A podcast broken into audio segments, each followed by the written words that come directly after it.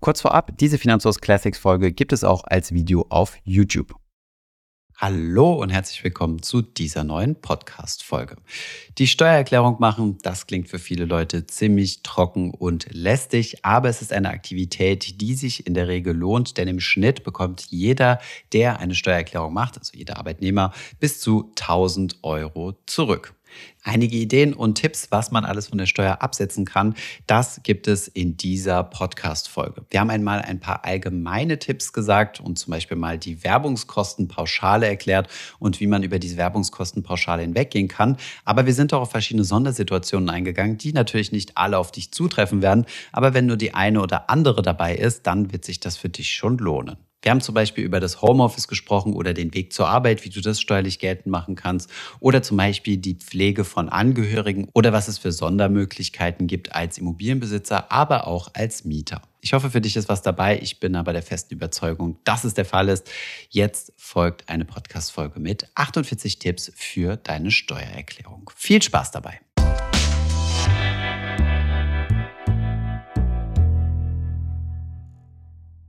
Bevor wir uns anschauen, wie das mit dem von der Steuer absetzen überhaupt geht, schauen wir uns in a nutshell einmal ganz kurz an, wie das Steuersystem denn funktioniert. Auf euer Einkommen bezahlt ihr die sogenannte Einkommenssteuer. Diese ist progressiv. Das bedeutet, für jeden Euro, den ihr mehr verdient, müsst ihr auch ein kleines bisschen mehr Steuern bezahlen. Je höher euer Einkommen, desto höher ist auch die Steuerlast. Die Steuer wird auf das zu versteuernde Einkommen gerechnet. Das ist vereinfacht ausgedrückt einfach dein Bruttoeinkommen minus den Dingen, die du von der Steuer abziehen kannst. Konkret bedeutet das also, die Dinge, die du absetzen kannst, kannst, werden von deinem zu versteuernden Einkommen abgezogen. Das Finanzamt rechnet dich also sozusagen ärmer. Um viele von diesen Vergünstigungen zu bekommen, solltest du eine Steuererklärung abgeben. Hierfür gibt es verschiedene Möglichkeiten. Eine Möglichkeit ist über die technische Schnittstelle direkt zum Finanzamt über das sogenannte Elster. Hierzu hat Markus uns schon mal ein vollständiges Tutorial erstellt, wie man denn über Elster seine Steuererklärung abgibt. Der Vorteil ist, Elster ist komplett kostenlos. Der Nachteil ist, dass Elster etwas kompliziert ist und man genau wissen muss, was man in die einzelnen Felder eintragen soll. Deswegen gibt es Steuersoftwares, die einen dabei unterstützen, die Felder richtig zu befüllen und einem auch hier Tipps geben. Von diesen Steuersoftwares gibt es ziemlich viele. Unsere Empfehlung ist zum Beispiel Smartsteuer oder Wieso Steuer. Wir haben aber auch einen ausführlichen Softwarevergleich gemacht, den findest du unten in der Beschreibung verlinkt. Die Softwares kosten irgendwo zwischen 10 und 35 Euro, lohnen sich aber meistens, denn du wirst hier besser zum Ziel geführt. Hier ein kleines Beispiel. In Elsa zum Beispiel müsstest du zum Beispiel Bewerbungskosten oder Kontoführungskosten, die du steuerlich absetzen kannst, in das Feld Sonstige eintragen. In der Steuersoftware Smart Steuer werden diese Positionen einzeln aufgeführt und bringen dich somit Schritt für Schritt zur richtigen Zahl und somit vergisst du dann auch keine Angaben. Kommen wir jetzt einmal zu einer großen steuerabzugsfähigen Position, den sogenannten Werbungskosten. Vielleicht habt ihr von denen schon mal gehört. Werbungskosten sind Kosten, die du tätigen musst, um deinem normalen Job nachgehen zu können. Diese Kosten kannst du von der Steuer abziehen. Hierfür gibt es eine sogenannte Werbungskostenpauschale. Diese lag im Jahr 2022 bei 1200 Euro und liegt im Jahr 2023 bei 1230 Euro. Diese Pauschale wird automatisch für dich angerechnet. Du musst hierfür also nichts tun, nicht mal eine Steuererklärung abgeben, denn die wird automatisch bei der Berechnung deines Nettoeinkommens für dich mit berücksichtigt. In deinem Nettogehalt profitierst du also schon von dieser Werbungskostenpauschale und musst hierfür keine spezielle Steuererklärung abgeben. Die Werbungskosten werden aber dann interessant, wenn deine persönlichen Werbungskosten über dieser Werbungskostenpauschale liegen. Dann musst du diese Kosten allerdings auch nachweisen und hierfür eine Steuererklärung erstellen. Schauen wir uns deswegen einmal an, welche Punkte in die Werbung Versicherungskosten reinzählen, damit du für dich einmal durchrechnen kannst, ob du über diese 1200 bzw. 1230 Euro kommst. Starten wir zunächst einmal mit der Pendlerpauschale. Hier kannst du 30 Cent pro Kilometer zur Arbeit, wohlbemerkt in deinem Büro, angeben. Ist dein Arbeitsweg über 20 Kilometer, sind es sogar 38 Cent pro Kilometer. Hierbei ist es übrigens egal, ob du mit dem eigenen Auto fährst, den öffentlichen Personennahverkehr nutzt oder sogar zu Fuß gehst. Wir haben einmal nachgerechnet, ab 18 Kilometer lohnt sich die Pendlerpauschale sogar für dich. Damit kommst du nämlich über die 1200 Euro Werbungskostenpauschale und somit lohnt es sich ab dann schon, eine Steuererklärung abzugeben und deine Werbungskosten selbst nachzuweisen, statt die Pauschale zu nutzen. Als Alternative zur Pendlerpauschale kannst du auch dein Ticket für den ÖPNV, beispielsweise das Deutschlandticket, Ticket geltend machen. Außerdem gibt es auch eine Homeoffice-Pauschale, das sind 5 Euro pro Tag, maximal aber 600 Euro im Jahr. Außerdem kannst du auch deine Handyrechnung geltend machen, wenn du gelegentlich von deinem privaten Handy berufliche Telefonate führst. Pauschal kannst du 20% ansetzen oder 20 Euro im Monat. Das geht in der Regel problemlos durch. Außerdem kannst du Arbeitsmittel wie beispielsweise deinen Laptop geltend machen. 100 bis 110 Euro pro Jahr erkennen die meisten Finanzämter einfach an.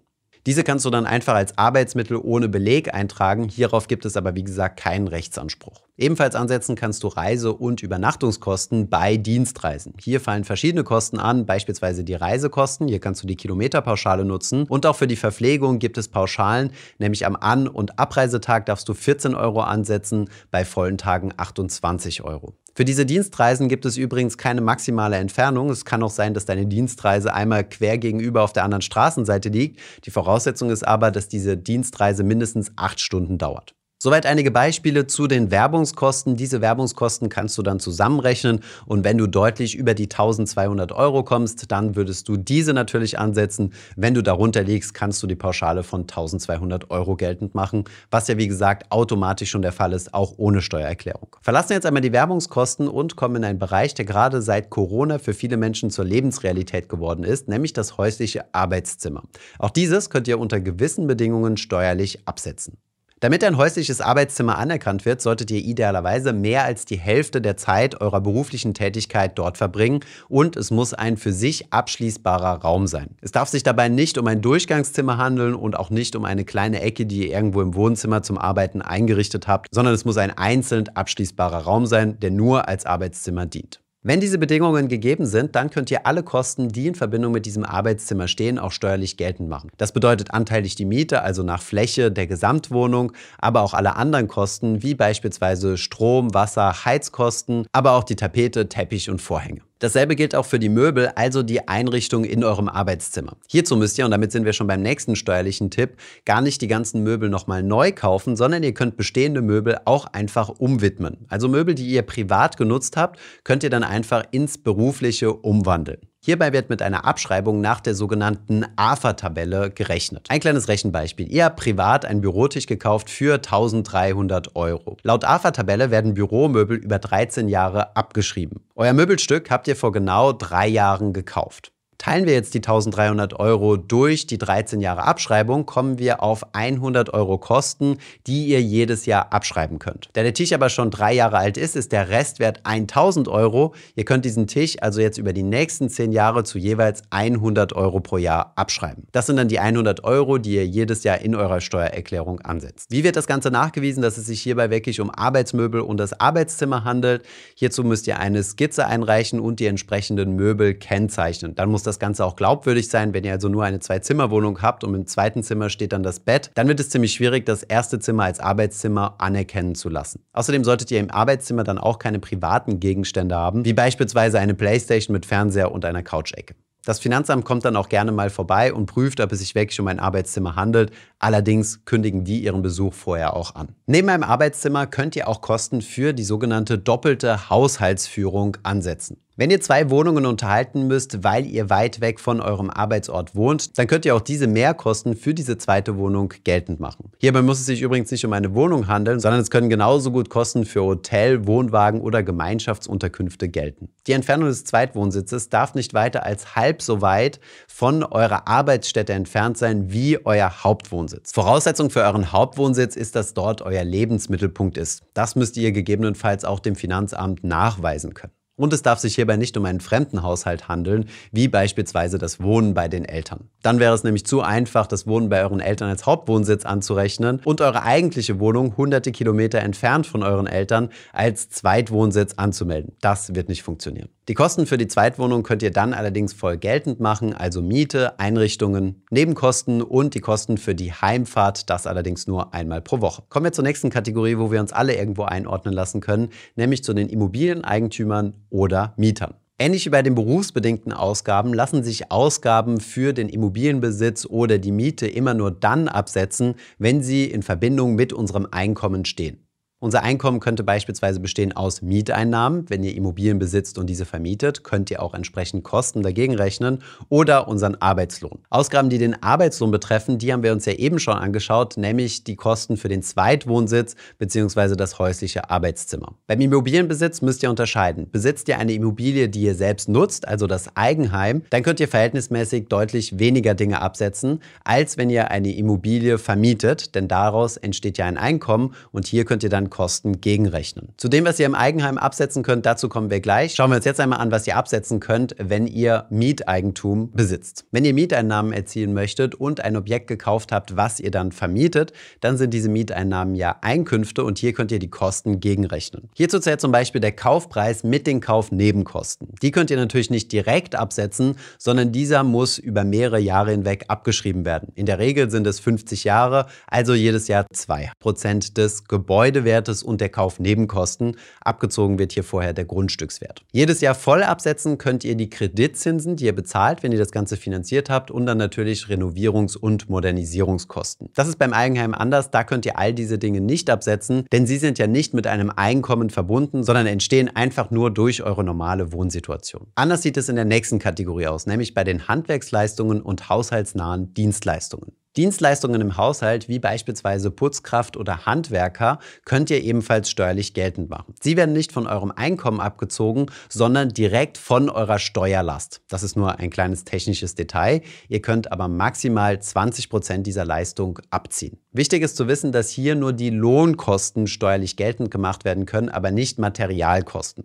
Wenn ihr also einen Handwerker bei euch beschäftigt habt, beispielsweise einen Parkettleger, dann könnt ihr nur seine tatsächliche Arbeitsdienstleistung Leistung steuerlich geltend machen, aber nicht den Materialeinsatz, sprich das Parkett. Deswegen ist es wichtig, dass ihr bei der Rechnungsstellung darauf achtet, dass beide Positionen separat aufgeführt werden. Diese Regelung gilt übrigens auch für festangestelltes Personal in eurem Haushalt. Für beide Fälle, also sowohl für Dienstleistungen auf Rechnung als auch für Angestellte, gibt es Höchstgrenzen. Absetzen könnt ihr also Handwerkerkosten, wie gesagt, ohne Material, Gartenarbeiten, Reinigung der Wohnung, Kinderbetreuung, Winterdienst, Hauswart oder Hausmeister, und die Mietnebenkosten. Viele dieser Punkte sind beispielsweise, wenn ihr Mieter seid, in den Mietnebenkosten schon enthalten.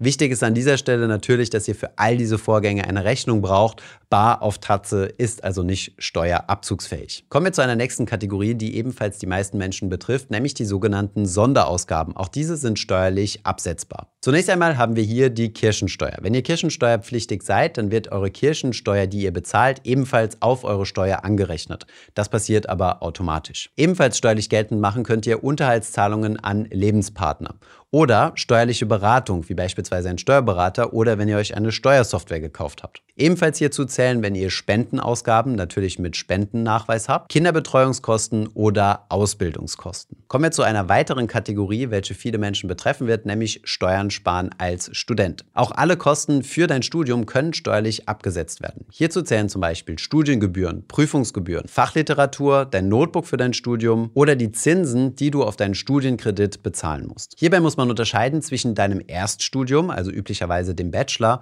und einem Zweitstudium, beispielsweise dem Master. Im Erststudium handelt es sich bei den eben genannten Ausgaben um sogenannte Sonderausgaben. Das Problem als Student ist nur, auf der einen Seite hast du zwar relativ hohe Kosten, auf der anderen Seite aber noch ein ziemlich niedriges Gehalt. Wenn du aber einen Nebenjob hast oder beispielsweise als Werkstudent arbeitest, dann kannst du mit Hilfe dieser Kosten, die du ansetzt, deine Steuerlast nahe Null bringen. Hier gibt es aber eine Grenze, du kannst nicht mehr als 6000 Euro im Jahr absetzen. Im Zweitstudium sieht das Ganze etwas anders aus. Hier sind deine Kosten dann keine Sonderausgaben mehr, sondern du kannst sie zu den Werbungskosten zählen und sogenannte Verlustvorträge bilden. Du kannst also somit die Kosten, die beispielsweise in deinem Masterstudium entstehen, vormerken und diese dann steuerlich dem Einkommen entgegenrechnen, welches du dann in Zukunft verdienst. Hast du also sehr hohe Kosten im Masterstudium, kannst du hier einen großen Verlustvortrag bilden, den du dann im Jahr deines Berufseinstiegs mit deinem Einkommen verrechnest. Deswegen ist es auch wichtig, dass du als Student schon deine Steuererklärung machst, um diesen Verlust schon mal entstehen zu lassen, den du dann in die nächsten Jahre übertragen kannst. Verlassen wir wieder den Bereich des Studiums und schauen uns noch weitere Dinge an, die du steuerlich absetzen kannst. Hierzu zählen alle möglichen Vorsorgeleistungen,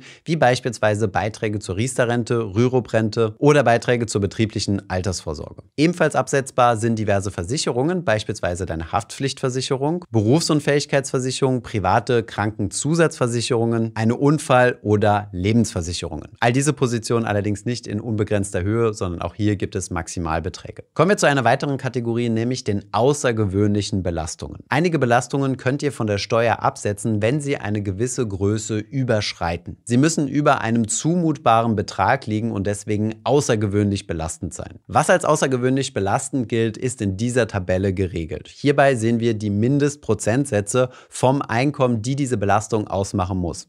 Kleines Beispiel, wenn ihr also unter 15.000 Euro verdient und keine Kinder habt, dann muss die außergewöhnliche Belastung mindestens 5% von eurem Einkommen betragen, um als solche angesehen zu werden. Leider können wir in dieser Tabelle nicht einfach nachlesen, in welcher Kategorie wir uns gerade befinden, sondern müssen quasi von unten nach oben aufsummieren. Also wenn ihr beispielsweise über 51.000 Euro verdient, dann müsst ihr zunächst einmal 5% von 15.000 Euro rechnen, also der ersten Kategorie, dann 6% von 51.000 50.000 und dann schlussendlich 7% von dem Betrag, der über den 51.000 Euro liegt. Auch wenn es ein bisschen kompliziert ist, haben wir jetzt zumindest mal die Mechanik verstanden, wie hoch diese Kosten mindestens sein können, damit ich sie steuerlich absetzen kann. Wenn die Kosten dann allerdings darüber liegen, könnt ihr sie voll steuerlich absetzen. Schauen wir uns jetzt einmal an, was diese Kosten denn sein können. Hierzu zählen nämlich verschiedene Gesundheitskosten, also Krankheitskosten, Zahnersatzkosten oder Kosten für Brillen oder Kontaktlinsen. Außerdem Kosten in Verbindung mit Geburt eines Kindes, Anwalts- oder Prozesskosten, Bestattungskosten oder Pflegekosten. Das sind jetzt nur einige Beispiele. Die Liste ließ sich deutlich länger fortführen. Was man allerdings hier ganz gut erkennen kann, ist, dass es sich hierbei um relativ einmalige Ereignisse handelt, die eine besondere Belastung darstellen. Sollte also ein solcher oder ein ähnlicher Fall in eurem Leben eingetreten sein, solltet ihr hier auf jeden Fall mal schauen, ob ihr hier nicht außergewöhnliche Belastungen geltend machen lassen könnt.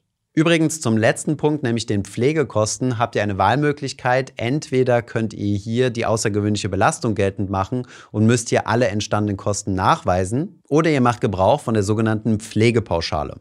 Voraussetzung hierfür ist, dass ihr eine Angehörige oder nahestehende Person pflegt, dafür kein Geld bekommt und dass diese Person mindestens Pflegestufe 2 hat. Je nach Pflegestufe könnt ihr dann eine Pauschale ansetzen zwischen 600 und 1800 Euro pro Jahr. Liegen die Kosten deutlich darüber, dann solltet ihr über eine außergewöhnliche Belastung nachdenken.